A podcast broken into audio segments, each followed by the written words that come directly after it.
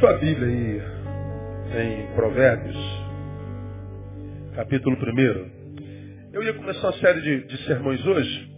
Eu resolvi eh, fazê-lo só na outra quarta, eh, em virtude de tanta gente estar viajando ainda e gente que é, volta só na sexta-feira, gente que volta amanhã, gente que volta hoje à noite, gente que chegou à tarde cansado não veio. Falei, vou, vou quebrar o galho, vamos deixar para quarta-feira que vem, hoje é quarta-feira de cinzas. Aí eu resolvi começar na semana que vem. Hoje eu queria, eu queria compartilhar com os irmãos essa palavra aí de Provérbios, capítulo 1, versículo 10, que eu acho que tem edificação para nós também nela. Provérbios capítulo 1, o versículo 10. Está escrito assim, meu filho, ou filho meu, se os pecadores te quiserem seduzir, não consintas. É o que está escrito aí, amém ou não? Vamos juntos? Filho meu, se os pecadores te quiserem seduzir, não consintas. Posso ouvir só as mulheres? Podem não? Vamos lá, mulheres.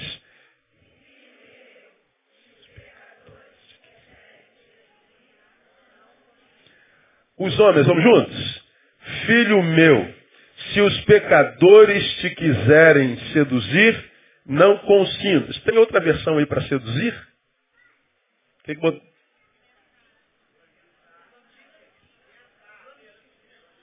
Man... Plantícias. Qual é a outra versão? Tentar. Tentar e plantícias.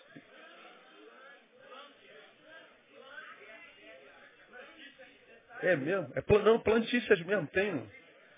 Esse, essa versão tem. Tem outra versão além de tentar?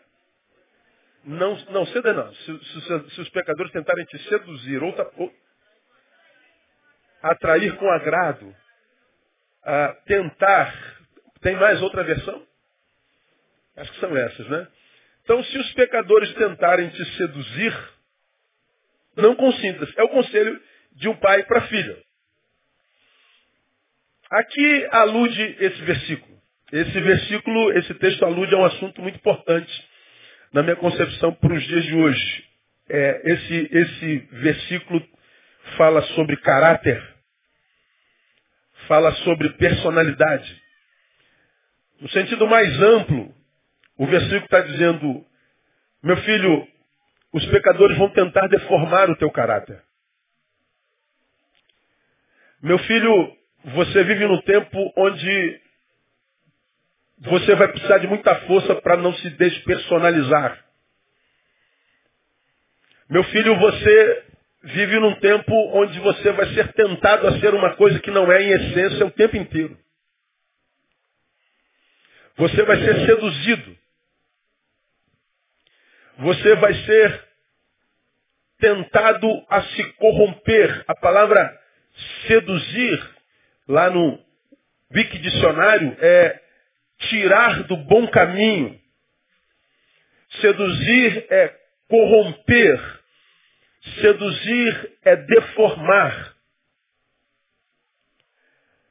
A diferença da sedução para a corrupção propriamente dita é que a sedução que corrompe é uma sedução que não é forçosa.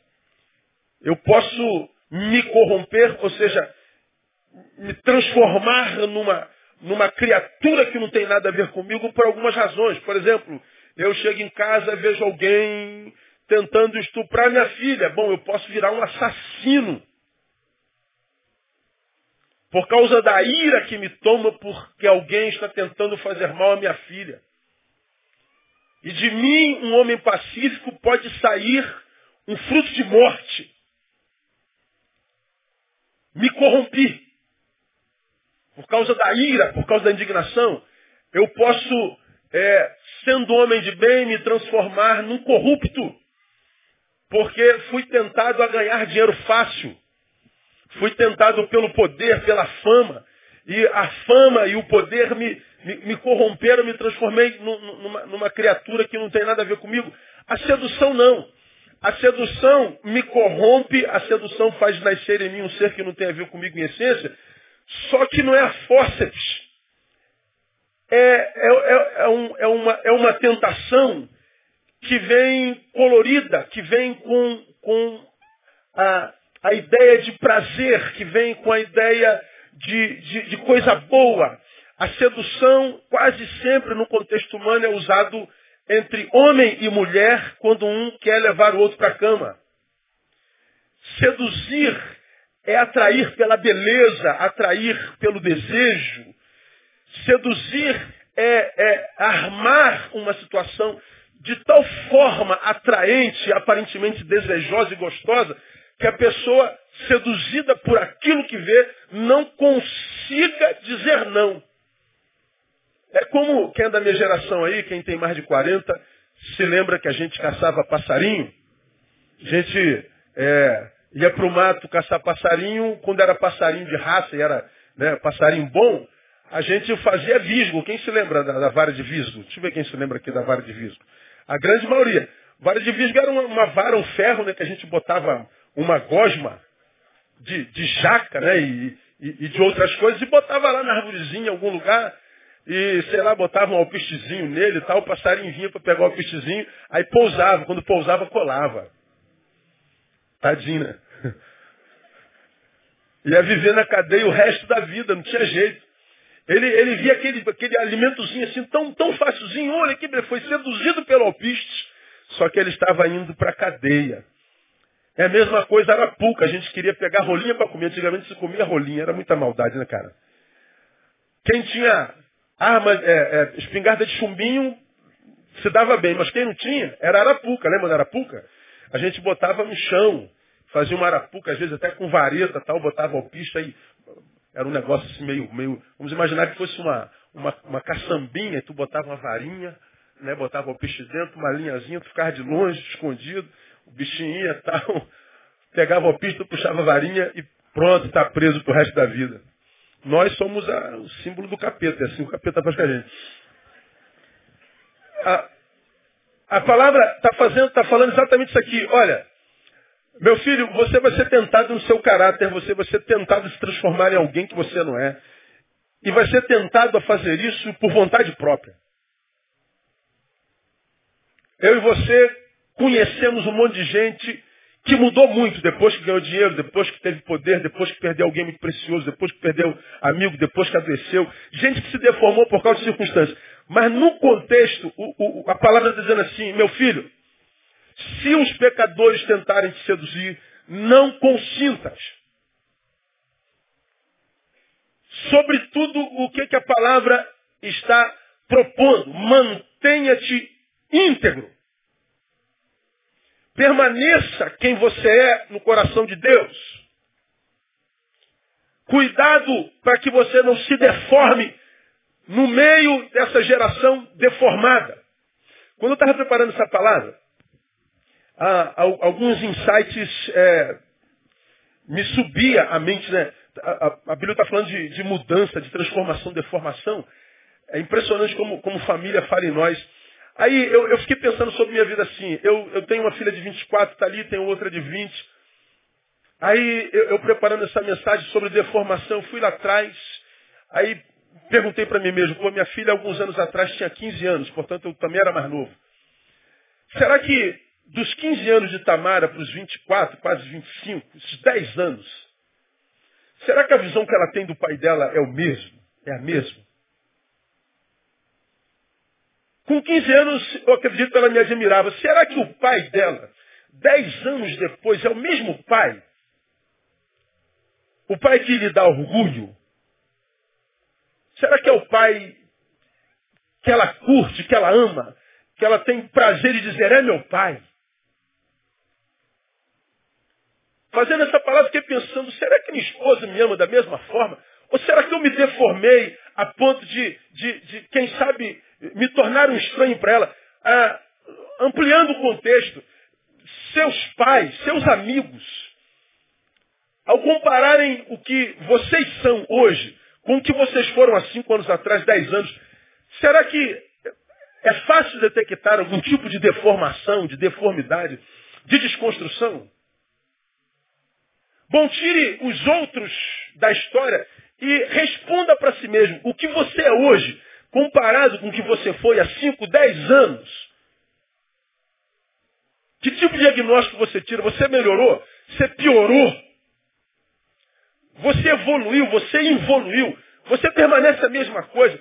Que diagnóstico você faria de si mesmo?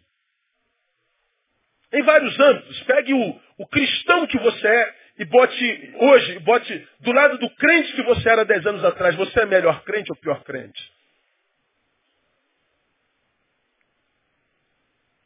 Do pai que você é, melhor pai ou pior pai? Esposa, melhor esposa ou pior esposa? Ah, gente, que tipo de gente você é? Quando você se, se compara a si mesmo, nós já aprendemos que é, nos equivocamos quando nós vivemos em competição o tempo todo com os outros. Eu publiquei, foi publicado na minha fanpage hoje à tarde, e, e, em uma hora deu quase 70 mil visualizações, fiquei espantado. Uma frase que eu preguei lá em, lá, lá em, em Goiás ontem, estava no, no, Face hoje. Ah, a, a frase é, eu, eu evito brigas a todo custo. Não entro de forma alguma em competições com quem quer que seja. Por quê? Porque eu sei que eu vou perder. E por que, que eu vou perder? Porque eu estou envidando todas as minhas forças e esforços numa outra luta. Qual? A luta contra mim mesmo. Passo tanto tempo tentando vencer a mim mesmo, manter-me quem sou, que se eu for competir com os outros, eu perco. Eu não entro em briga com ninguém, com nada, com discussão desnecessária, porque eu sei que eu vou perder, eu não tenho força para estar tá brigando por coisa que não vale a pena. Bobagem. Porque eu acredito com todas as minhas forças e alma que a nossa maior luta hoje é contra nós mesmos. E que luta é essa? Para a gente continuar sendo quem a gente é no coração de Deus, para a glória de Deus. Porque se deformar hoje é muito fácil, gente. Basta que o sujeito está na tua frente, no carro da frente, entre contundentemente sem piscar seta. Hoje ninguém mais pisca seta, não é verdade? Hoje eu estou vindo para cá, aí uma rua de dois, duas pistas, dois carros. 50 quilômetros. O cara vai entrar aqui no prédio. Eu estou ele aqui na frente, eu um pouquinho atrás. Um, a minha frente estava na, na, na, traseira dele. Só que a gente pisa diferente.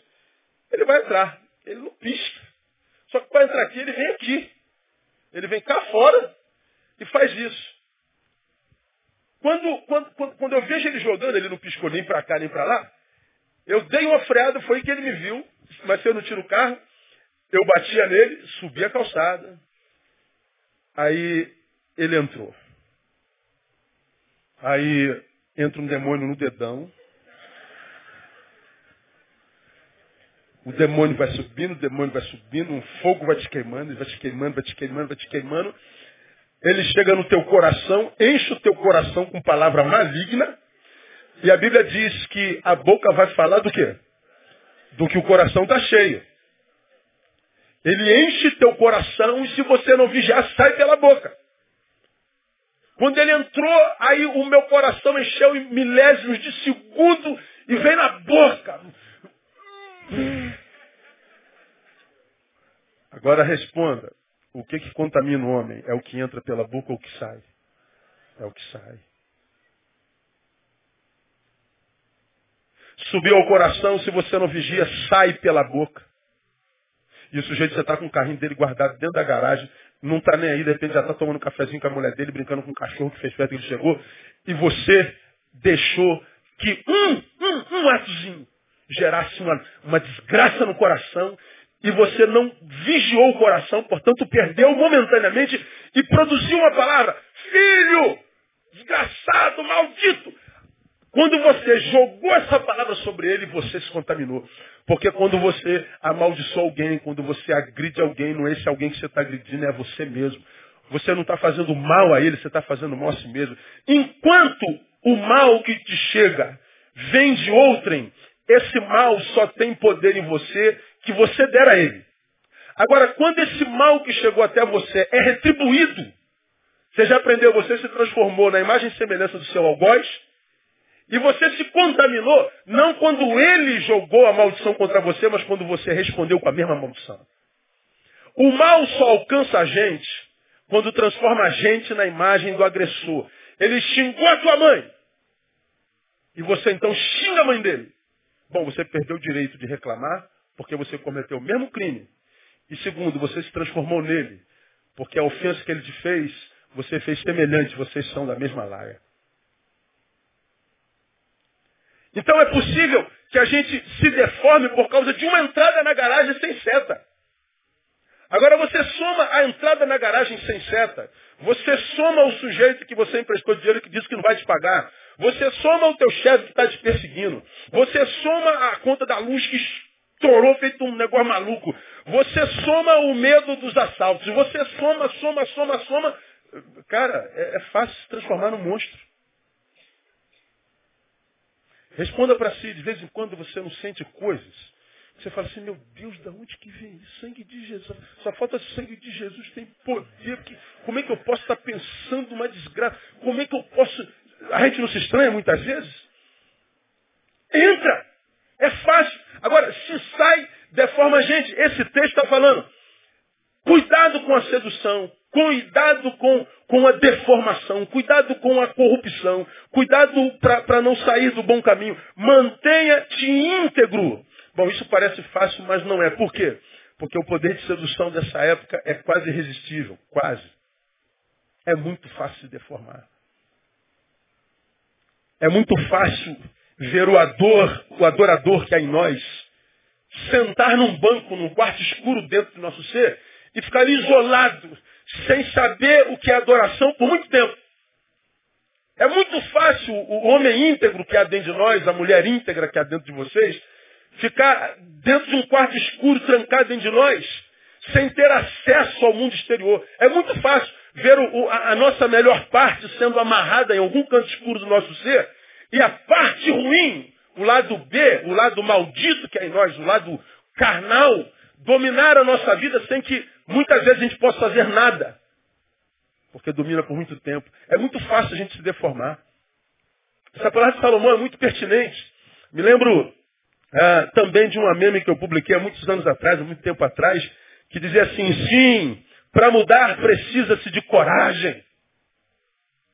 Porém, maior coragem é preciso num tempo de tantas e velozes transformações para continuar sendo quem se é. Um homem de Deus.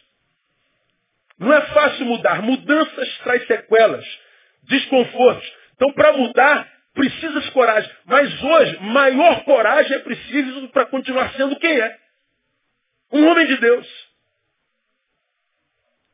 Requer-se muito esforço.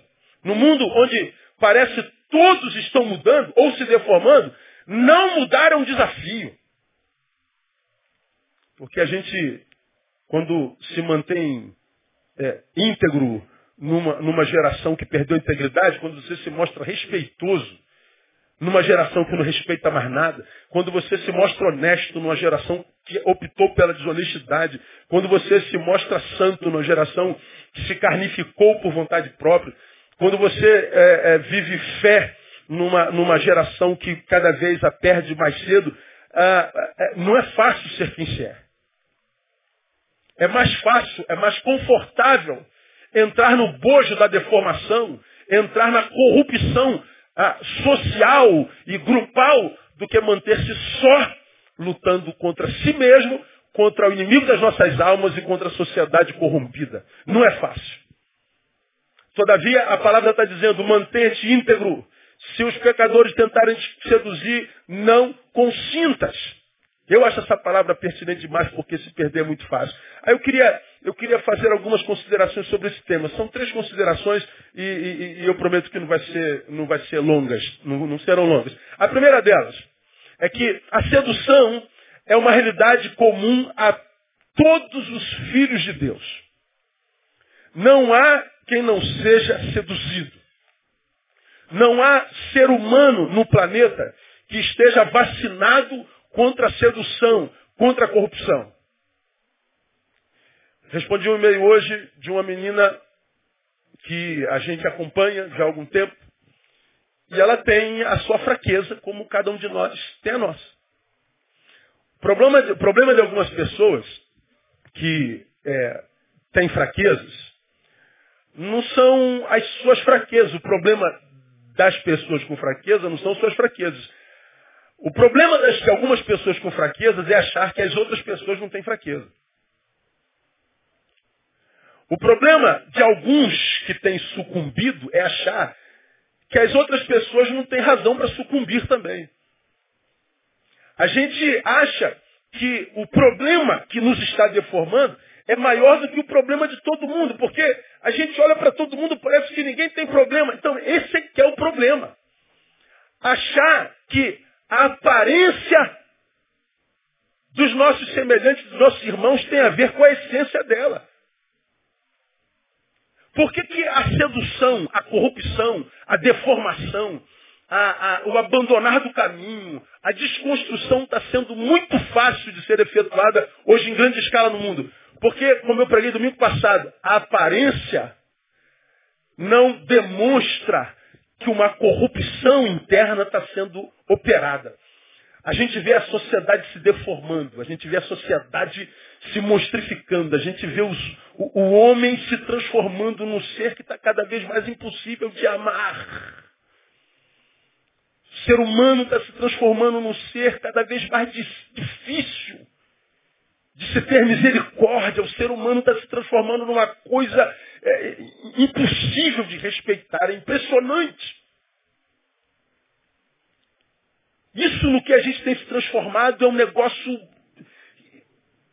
impossível. Só que essa deformação social, humana, espiritual pela qual a sociedade passa, não acontece na imagem da sociedade. Pelo contrário, quanto pior a gente fica, mais bonito a gente fica.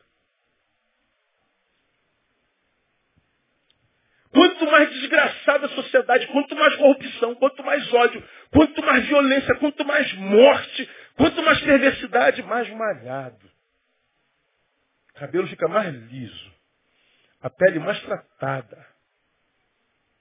Mais se viaja, mais tem foto para botar no Facebook. E a gente então vai vendo uma geração linda. E a gente não consegue acreditar que uma pessoa tão bonita, com uma família tão aparentemente saudável, possa viver um cancro, um câncer na essência. Aí você que está do lado de cá com o teu câncer, com o teu cancro, com a tua deficiência, diz assim, poxa, a vida está ruim só para mim.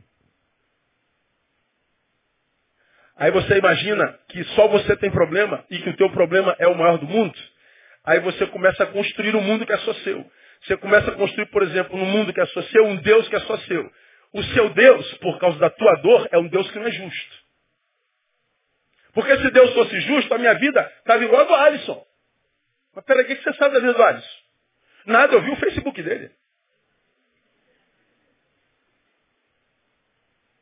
E o que, tinha no Facebook dele? Não sei. Tirou férias em janeiro? Tirou. Ah, tirou férias e fotografou tudo e jogou lá. Deitado na rede entre coqueiros. Ah, Aonde? No, no campo andando sei lá de quê? Ou no rio tomando banho, no mar? Aí você tirou férias aonde? Nova Iguaçu. Não deu para viajar. Aí você vê o Alisson tirando férias em Miami. Pô, queria ter vida igual do Alisson. Só que você não sabe o que está dentro do Alisson.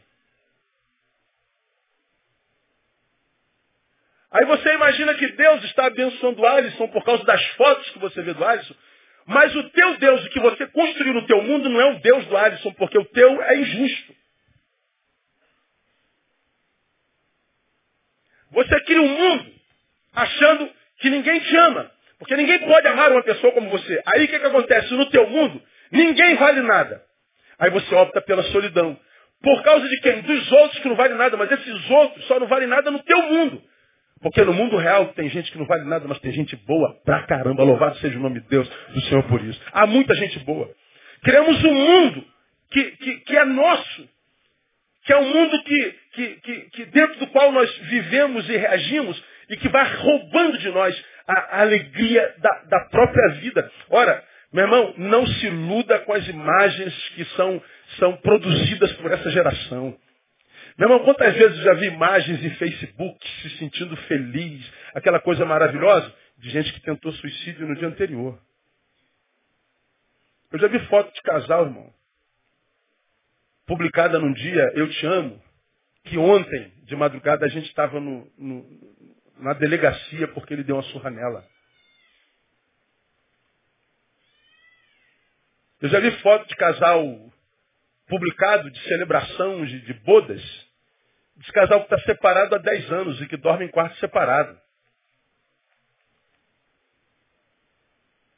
A imagem não condiz com a realidade.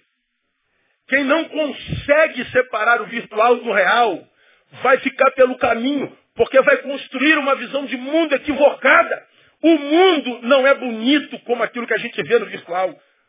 Todo mundo tem um lado B, que é o lado real, que é o lado onde a gente sente dor, que é o lado onde a gente tem carências, faltas, onde a gente é seduzido, tentado, onde a gente é, é, é convidado a, a, se corromper o tempo inteiro, a, a não lutar para manter a integridade.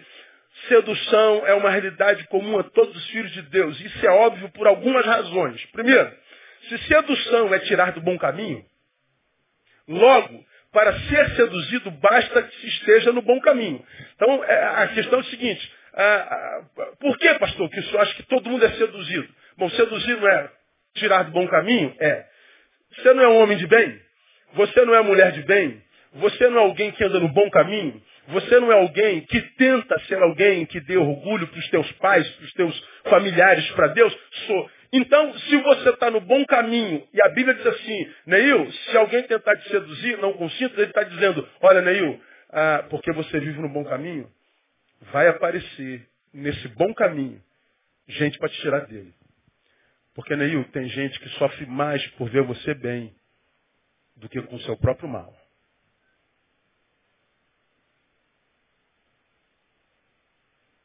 Existe gente assim ou não?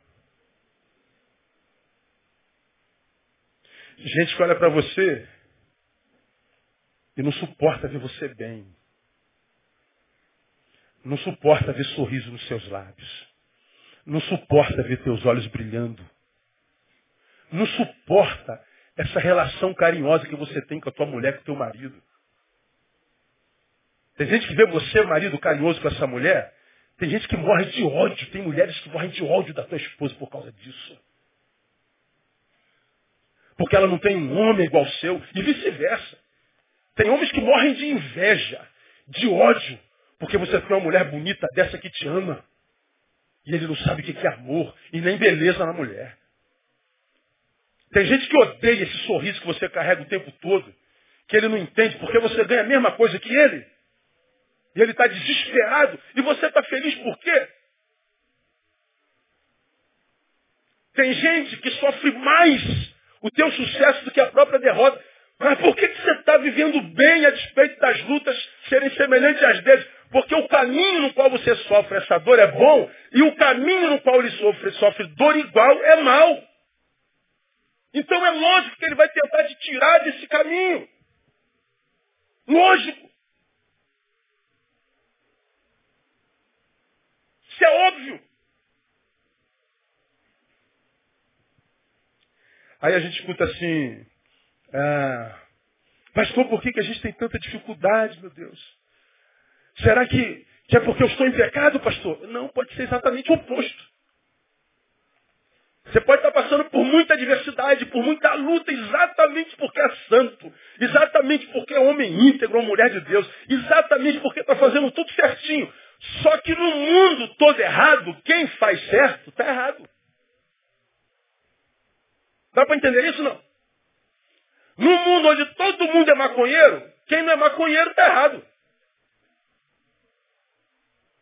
No mundo onde todo mundo é ladrão, quem é honesto está errado. No mundo onde todo mundo é prostituto, quem é fiel está errado. Então nós precisamos entender de uma vez por todas, não esquece isso nunca mais na tua vida. O mundo jaz no maligno. Nós vivemos no mundo que jaz no maligno Portanto, nós vivemos num campo que é antinatural. Vivemos numa ambiência de morte. Como eu preguei alguns domingos atrás, a Bíblia diz lá, né, o mundo jaz no maligno. Só existe um lugar no planeta onde essa palavra jaz aparece. Onde é? Aonde? No cemitério. Alguém já viu essa palavra em outro lugar que não no cemitério? E onde é que no cemitério está a palavra jaz? Aonde está escrito? Na lápide do defunto. Aqui jaz João da Silva. Ou seja, aqui está morto, aqui está enterrado, aqui está sepultado João da Silva. Quando a Bíblia diz que o mundo jaz no maligno, está dizendo o mundo está sepultado no maligno, o mundo está morto no maligno, o mundo jaz no maligno. Nós vivemos numa ambiência antivida. Por isso que Miqueias lá atrás diz que este não é o lugar do nosso descanso. Levantai-vos e ide-vos, porque este não é o lugar do vosso descanso. Por isso que a Bíblia diz que nós somos cidadãos de duas pátrias, porque esse não é o lugar do fim, nós vamos passar a eternidade com Deus, porque nós não estamos no campo da, da nossa natureza, nós vivemos num campo antinatural. Então qualquer um irmão ou irmã que imagina que na terra vai ter paz plena, imagina que na terra vai passar em berço esplêndido, imagina que é possível ser sem dor e sem angústia da própria vida, meu irmão, vai ficar pelo caminho. Não se iluda com as imagens de felicidade que você vê fotografada por aí. Elas não são verdadeiras. Viver é, é viver angústia. Aí essa irmã me, me, me escreve e diz assim, pastor, pelo amor de Deus, me ajuda, porque eu estou cansada. Eu já sabia do quê? E aí eu escrevi, mas cansada de quê? Cansada de lutar contra a minha fraqueza. Bom, se a gente cansa de lutar contra a fraqueza, o que, que a gente faz então? Me digam vocês aí. Ó, cansei de, de, lutar contra a minha fraqueza. Não vou lutar mais contra a minha fraqueza. É, o que, que você vai fazer? Eu vou me entregar à fraqueza. Bom, por que, que não se entregou antes? Por que, que lutou? Porque você sabe que ceder essa fraqueza vai deformar você em alguma área da vida e você sabe que vai ser reprovado. Por isso lutou, lutou, lutou, lutou, lutou, lutou. Aí você está dizendo assim, estou cansado de lutar. Ou seja, vou me entregar à reprovação, vou me deformar, vou ceder à sedução, vou me, me, me, me promiscuir, eu vou me, me deformar, vou, vou abandonar o bom caminho. Bom, é uma opção.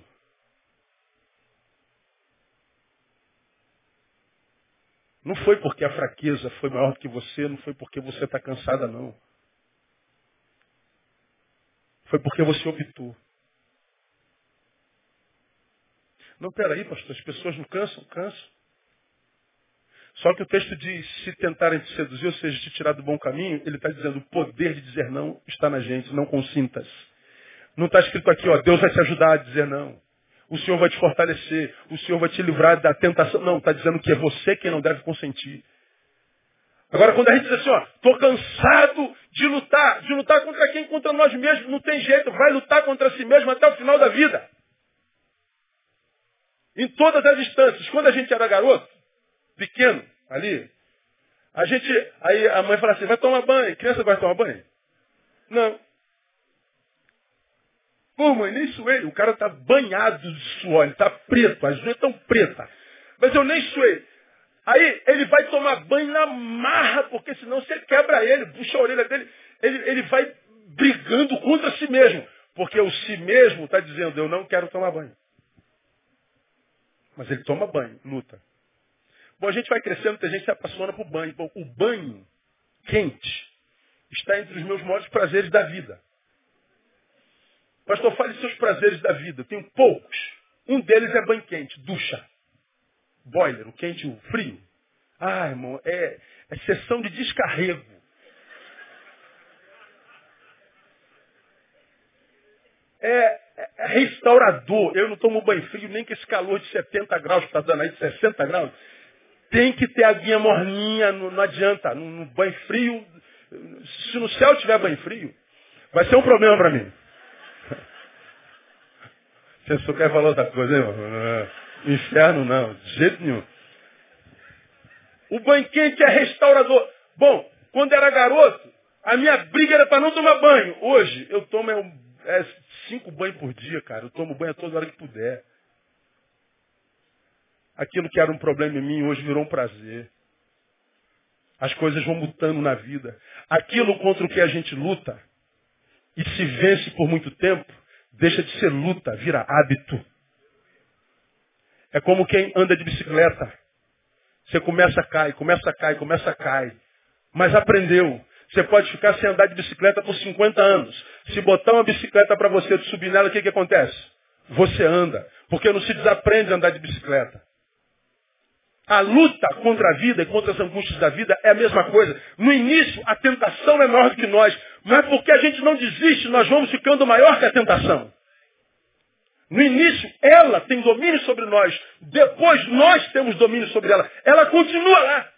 Só que porque nós perseveramos, nós crescemos em maturidade, criamos músculos espirituais e existenciais, nos fortalecemos e ela permanece do mesmo tamanho. Mas você cresceu. O que mudou foi o poder e a influência que ela tinha sobre você. Agora, enquanto a gente luta contra a tentação, se cansa, aí cede. Bom, você define músculos espirituais, ela cresce em você. E aí você vai, vai, vai, vai é, é, é, cronificando a, a, luta. Você vai alongando o tempo de lutar contra isso. Uma luta que poderia ser de um ano passa a ser uma luta de dez anos. Aí nós vemos, de, de cada dez crentes que a gente conhece, sete não consegue firmar no evangelho de jeito nenhum. Porque um dia você está na igreja apaixonado pela igreja. Chega no carnaval, você bota a fantasia e vai para a mangueira. Um dia você está aqui pedindo a Deus uma, uma varou, um varão, aí a varão aparece, você leva para o motel, vai para a zoação. Você pede a Deus um emprego, Deus dá um emprego e você não devolve dízimo, rouba do Senhor. Aí não dura três meses no emprego. Não firma em lugar nenhum. Aí faz 20 anos, faz 25 anos, faz 30 anos, faz 35 anos. Aí a velhice começa a bater na porta, a maturidade fala assim, aí brother, você não é nada ainda não, irmão? Não é. Aí tu tem que mentir para você, fingindo que isso não quer dizer nada para você. E você sabe que é mentira, porque não dá para chegar aos 35 anos sem ser nada. Sem ter nada. Porque a maturidade já começa a bater no nosso lombo. A tua juventude foi embora e você gastou com besteira.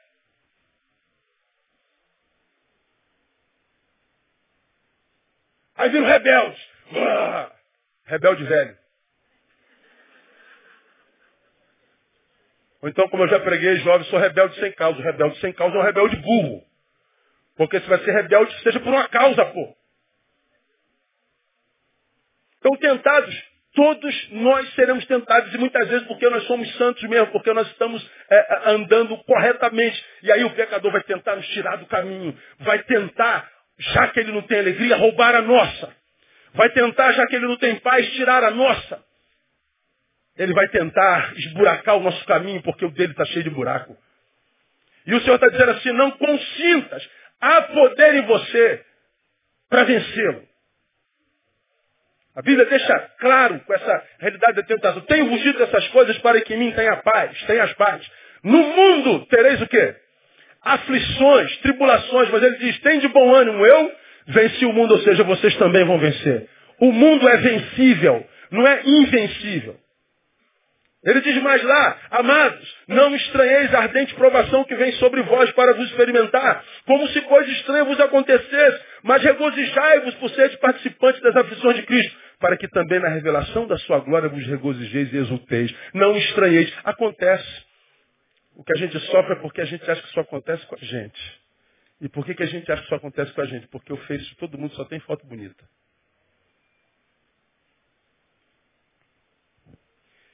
A sedução é uma realidade comum a todos os filhos de Deus, por algumas razões óbvias. A sedução do Filho de Deus, a corrupção do Filho de Deus, é a razão da existência do diabo. Para que, que o diabo existe? Para me corromper. O ladrão não vem senão para roubar, matar e destruir. Ele não vem senão só para. Existe para isso. Então pense, aonde é que o diabo se realiza? Diga você. Aonde é que ele se realiza? Me digam. Na sua queda. Na sua destruição, no seu roubo, na sua morte. É em você que ele baba. É em cima de você que ele faz a festa. Lembra da reunião de Jó? Os filhos de Deus se reuniram diante de Deus e o diabo estava lá. Aí o Senhor fez uma pergunta para o Satanás. De onde você vem? Me lembra a resposta do diabo. Alguém se lembra? Eu venho da onde? De rodear a terra e o que mais? Qual o verbo? Passear por ela. A terra é o playground do diabo. É onde ele se diverte. É onde ele se realiza. Nós somos os seus brinquedinhos. O ser humano é o seu boneco lego. Ele monta e desmonta. Ele exerce poder, ele exerce domínio. Desconstrói, constrói, monta, remonta, desmonta. Quebra tudo. Ora, como? Vivendo no mundo que jaz no maligno. Eu posso imaginar que eu vou passar pela terra onde ele passeia sem ser tentado por ele. Ora, meu irmão. É querer se enganar, pô.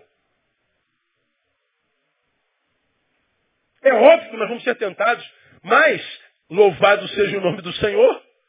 O Senhor está dizendo, ele pode ter esse poder sobre a humanidade. Mas, filho, não contra você. Você tem um pai que zela por você te capacitou para não consentir no nome de Jesus. Me ajuda, Catuca. Alguém fala assim, ó, contigo não, irmão. Diga assim, comigo não.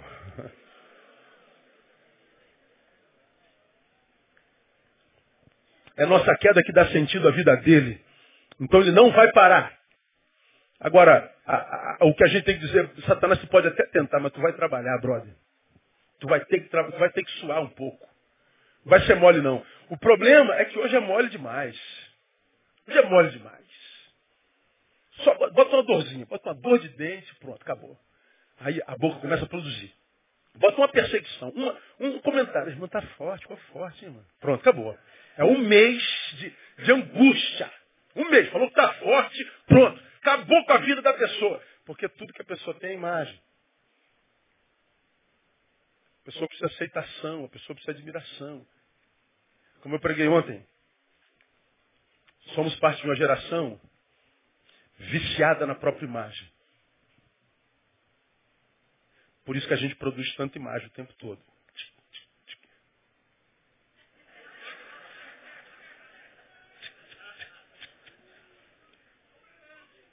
Quantas vezes você vê seu rosto por dia hoje? Há quanto tempo você não passa um dia sem se ver?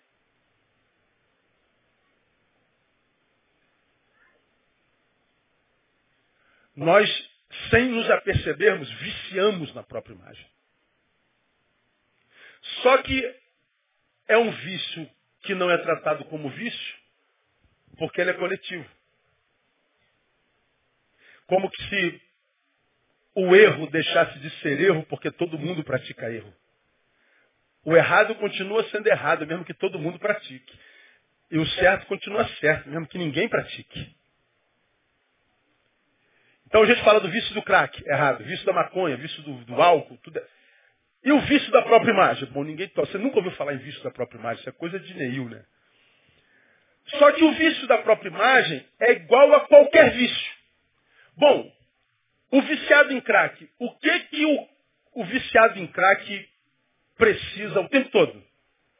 De crack, consumo de crack, consumo de crack. O que que o viciado em álcool precisa o tempo todo? Álcool. O que que o viciado em maconha precisa o tempo todo? O que que o viciado em cigarro precisa o tempo todo? Cigarro. O que que o viciado na própria imagem precisa o tempo todo? De ver a própria imagem. Só que o vício da própria imagem é um pouco pior. Por quê? Porque o vício da própria imagem é diferente do vício do cigarro. O vício do cigarro é uma coisa extremamente subjetiva. O vício da própria imagem requer admiração alheia.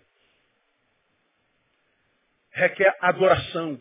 A gente não se satisfaz em ver a própria imagem. Nós queremos que os outros vejam e adorem essa imagem. Curtam. Se você publica a imagem e não tem nenhuma curtida, o que, que você faz? Tira de lá.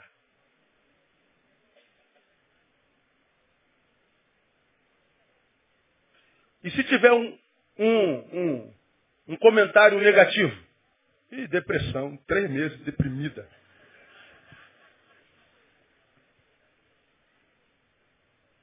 Vira inimizade. Bom, ah, pense, algum amigo ou amiga com quem você está em litígio. Bom, é provável que você esteja em litígio por causa de algo que foi vivido na virtualidade. Há uma pesquisa publicada há bem pouco tempo, de cada dez inimizades, oito são na virtualidade. Então, viciados na própria imagem, se tocarmos nela, tocou em tudo que a gente tem. Porque é nisso que a gente se realiza.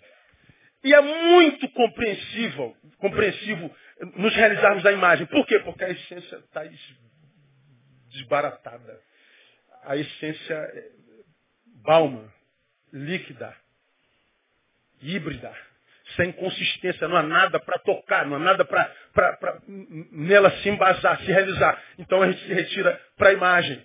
Agora, meu irmão, você é filho de Deus, você não foi criado para viver em função da sua imagem. A Bíblia diz, importa que ele cresça que a gente diminua. Que ele apareça que a gente suma. Importa que o nome dele seja glorificado, não o meu. Importa que a gente considere o outro superior a nós mesmos. No reino maior é o servo de todos. Nós estamos perdendo essa consciência. Estamos nos seduzindo, estamos sendo seduzidos pelos valores dos que não são filhos. Por isso que a palavra diz, filho meu. Ele fala para um grupo específico, isso é a palavra de Deus. Essa palavra é para filho. O que ele tem para nós, o olho não vê. O coração não sente, não penetra no, no, no coração humano. Portanto, o que Deus tem para nós é transcendental. E a gente abre mão do transcendental, do espiritual, para o, o, material e o virtual. A gente vai sucumbir, a gente vai ficar pelo caminho, lamentavelmente. Então, a primeira consideração que a gente faz sobre esse texto, a sedução é uma realidade comum a todos os filhos de Deus. Mas há uma outra, é, é, é, como é que eu vou dizer, uma outra consideração que eu quero fazer com os irmãos ah, sobre esse texto, com relação à melhor presa para a sedução, para corrupção. Qual é a melhor presa para essa corrupção?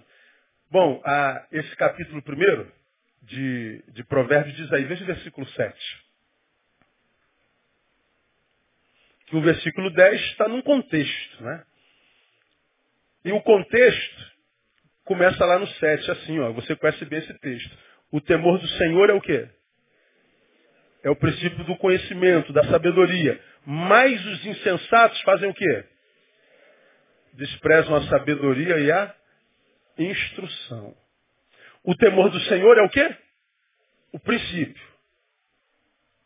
Mas os insensatos nem começam. Eles desprezam a sabedoria e a instrução.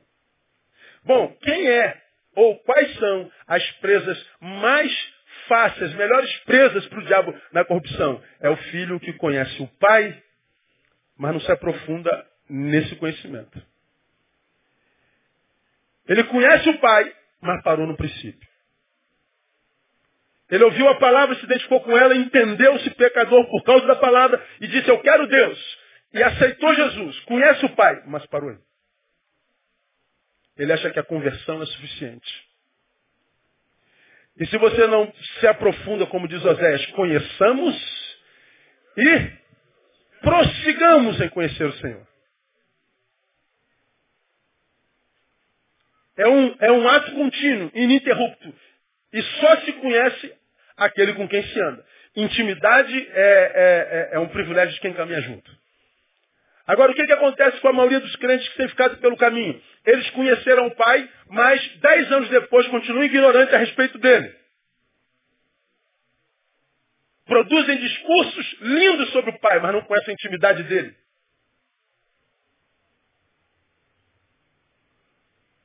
Publicam frases lindas a respeito do Pai e da sua palavra, mas não tem intimidade com ele. E porque a gente publica frases, porque a gente discute sobre ele, nós, ten nós tendemos a imaginar que nós o conhecemos. Isso é um, um, um engano terrível. Quantos acreditam em Deus? Eu acredito. E daí? Ele não acredita. Muda o quê? Quantos amam a Deus? Eu amo. Ele odeia. E aí? Muda o quê? Muda nada. Porque o conhecimento de Deus não pode ser teórico, filosófico, teológico. O que Deus quer com a gente é relacionamento. O conhecimento que Provérbios 7, 1, 7 fala, o temor do Senhor, é o princípio do conhecimento. Ora, ele está falando de um conhecimento que não é o teórico, nem filosófico, nem teológico. É um conhecimento que é produto de convivência.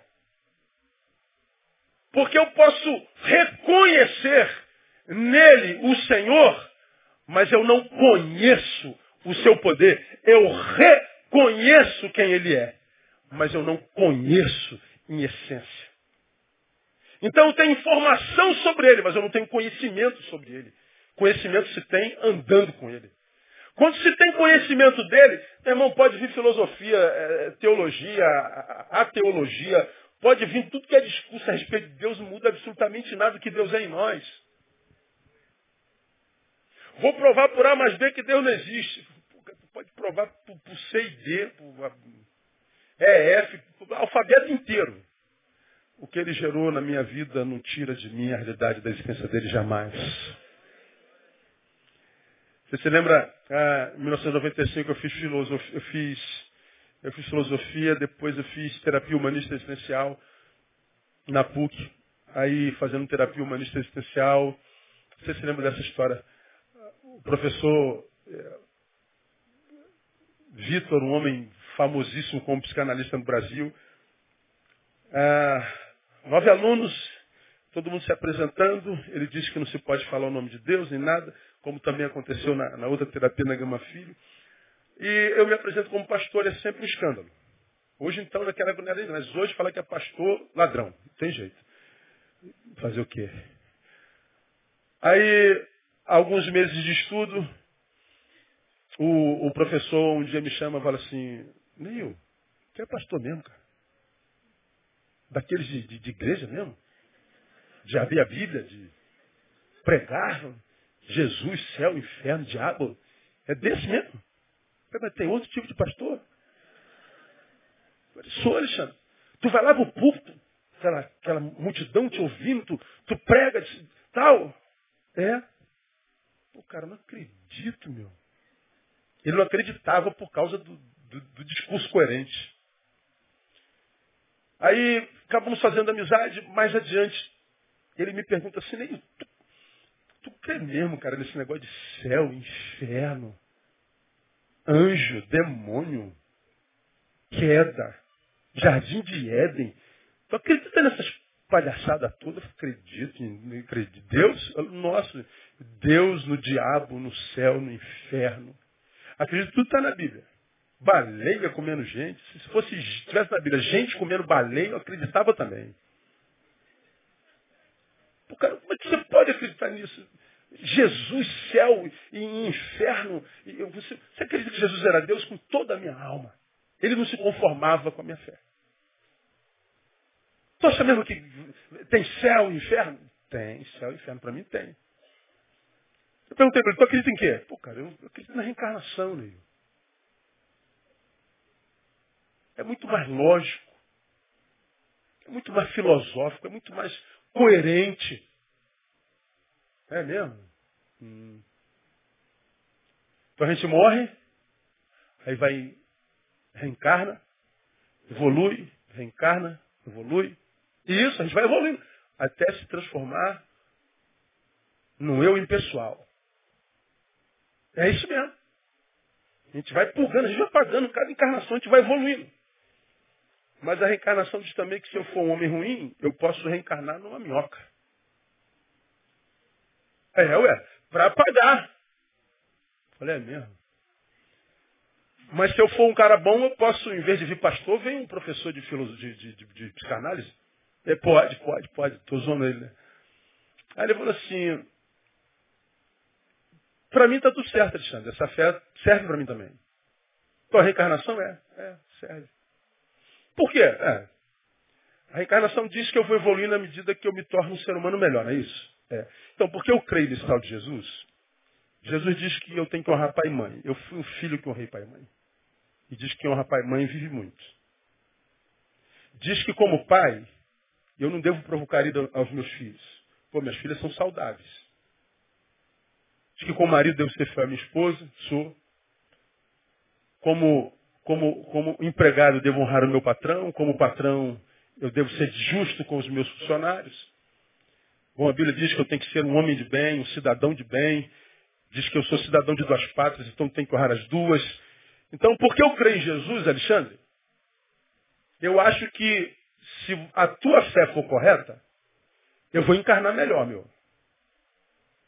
Quando eu voltar na outra vida, em função da vida que eu vivo, eu acho que eu vou ser pelo menos um deputado federal. Não é possível, cara. Alguma coisa assim. Ele riu. Então, se a tua fé, Alexandre, estiver correta, está tranquilo para mim. Eu vou reencarnar bem. Agora, Alexandre, vamos para outra hipótese. Vamos imaginar que a tua fé seja errada e a minha seja certa. Que exista céu e inferno. Que o único caminho para o céu seja Jesus Cristo. E você não acreditou em Jesus Cristo. Para onde tu vai, Alexandre? Ah, não, eu vou mudar o rumo dessa prova, porque esse negócio não tem.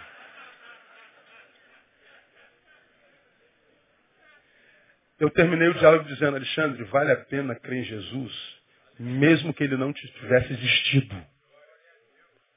Porque se ele não existiu, porque eu criei na sua mensagem, quando eu reencarnar, eu vou ser pelo menos um professor da PUC.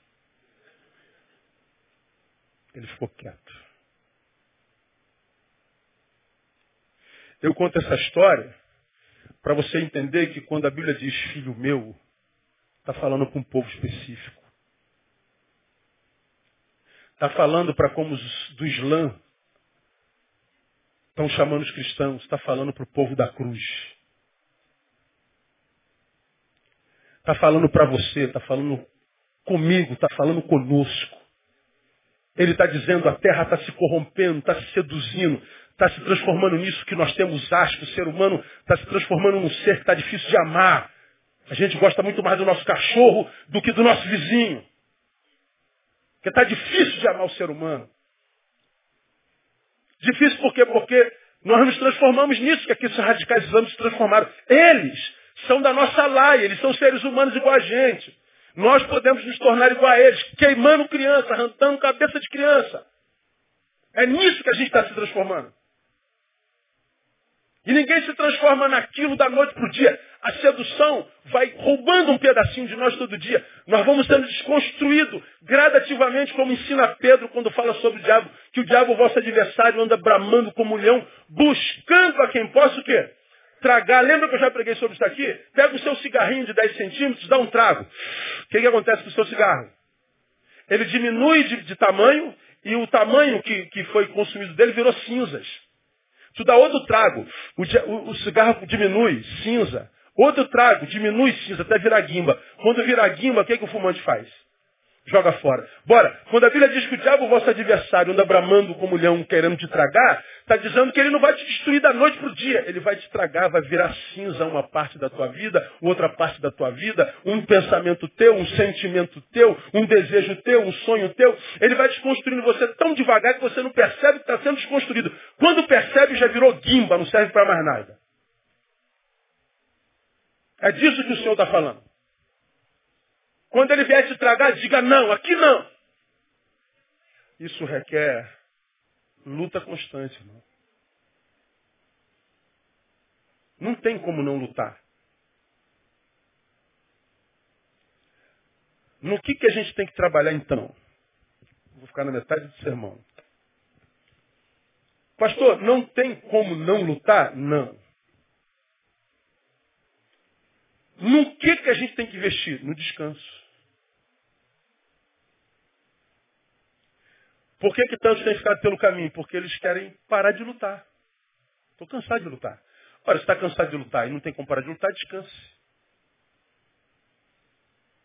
Não é se entregar ao inimigo que está querendo vencer contra quem você está lutando o tempo inteiro.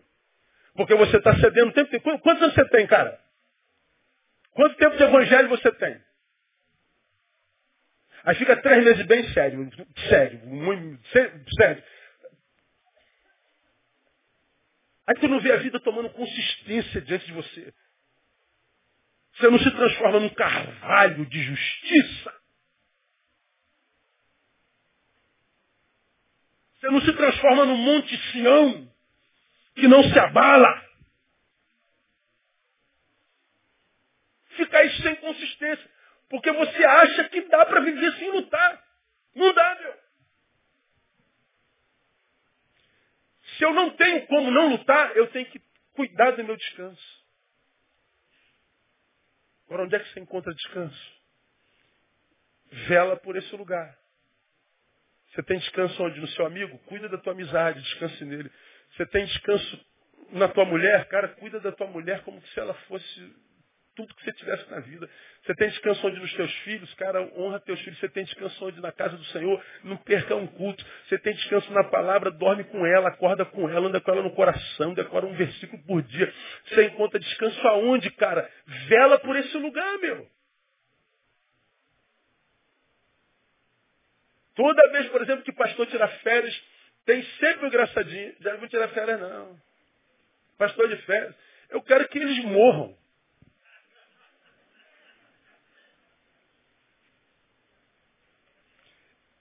Eu vou deixar de descansar por causa de medo de crítico. Quero que morram os críticos. Porque todo mundo tem limite. E esse negócio de descanso não é invenção meu, não. Diz que Deus fez tudo em seis dias. E no sétimo fez o quê? Descansou. Você acha que Deus descansou porque precisava? Descansou para dar exemplo. Você acha que Deus criou o sábado para quê? Para descanso. O sábado foi feito para o homem. A segunda, terça, quarta, quinta, você fez para o patrão. Não é teu, você vendeu o seu, seu horário, não vendeu? Você não recebe por essa hora que você vendeu para ele, né? Por causa disso que você come. Então a segunda não é tua, é dele. O sábado é teu. Ou seja, descanse. Quem quer fazer por muito tempo, você já ouviu isso? Precisa parar por algum tempo. Todo mundo precisa descansar, porque a luta é ininterrupta. E mesmo que a gente descanse, cara, tem dia que você acorda. Deus do céu. Tem dia que eu acordo, irmãos, que se eu falar, vocês não voltam nunca mais aqui nessa igreja.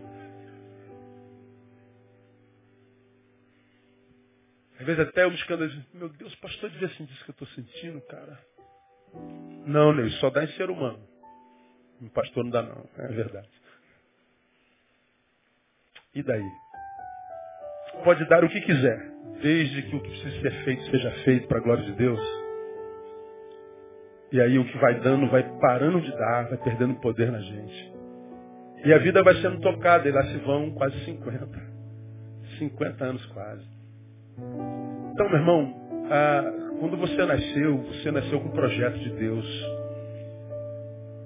Você não é filho de chocadeira nem obra do acaso. Deus criou você porque Ele tinha um plano para você. E o plano que Ele tinha era de, de, de bem, não de mal, para te dar um futuro com esperança. Então, não permita que os pecadores te seduzam. Não se transforme na mentira que ele quer que você se transforme, porque, como você já aprendeu, o que Deus tem para mim, tem para mim, não para a mentira na qual me transformo. Deus não tem planejamento para o eu mentiroso que nos habita. Deus só tem planejamento dos seus filhos. Então, está na tua mão. Trabalha descanso. Ganha menos dinheiro se for para descansar. É, passa mais tempo com a família. É, invista na, no teu lazer, o que, que te dá prazer. Você é gente, você não é só crente. Você é marido, você é filho, você é cidadão, você é indivíduo. Você precisa de tempo sozinho, mesmo que seja casado.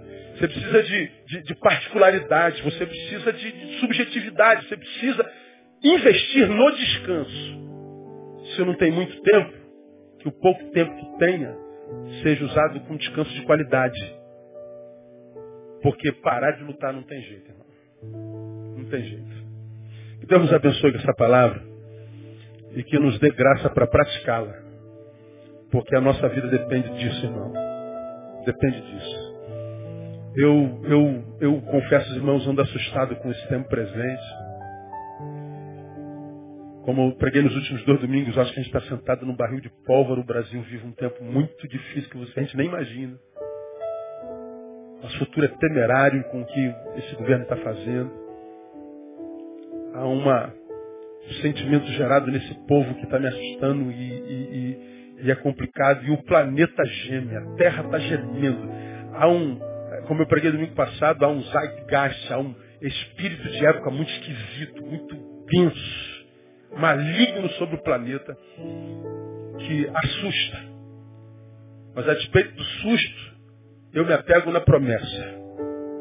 Eu estarei convosco todos os dias. Então, meu irmão, se o Senhor está comigo, que se levante o inferno. Eu sei que a vitória vai ser minha, nossa, no nome de Jesus. Vamos aplaudir o Senhor. Ficar perto.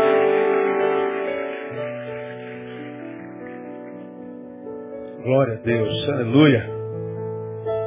Vamos orar. Vamos embora para casa. Ó Deus, mais vale um dia na tua casa, na tua presença, do que em outras partes mil dias. Mais vale uma hora na tua casa diante da tua palavra do que um ano longe dela. Ó Deus, o mundo está cada vez mais sedutor. O mundo viciado na imagem seduz e nos convida a que façamos o mesmo, deixando a essência para segundo plano. Ó Deus, nos ajuda a que não consintamos que isso aconteça conosco. Ó Deus, Sua palavra diz que no Senhor nós estamos batizados. No Senhor nós estamos guardados. Que no Senhor, ó Deus, nós estamos escondidos. Como que o pintainho debaixo das suas asas, diz a tua palavra, diz o salmista. Então, ó Deus, ajuda-nos a mantermos-nos íntegros, a manter a nossa integridade. Nós queremos continuar sendo aquele que nós somos no teu coração, Deus.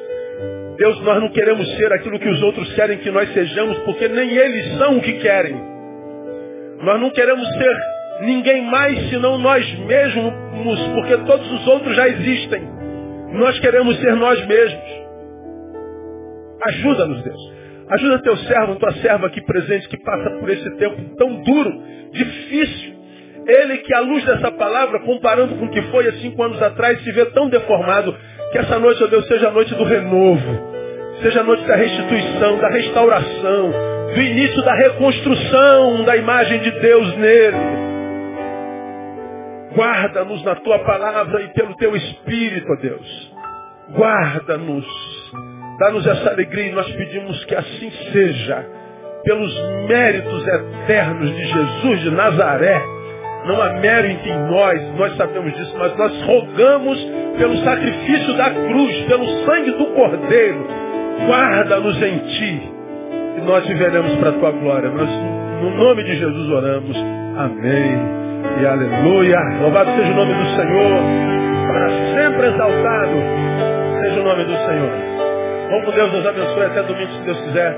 Não se acender um abração no teu irmão, liberar uma palavra de vitória sobre a vida dele. Domingo nós estamos juntos, às 10 e às 18.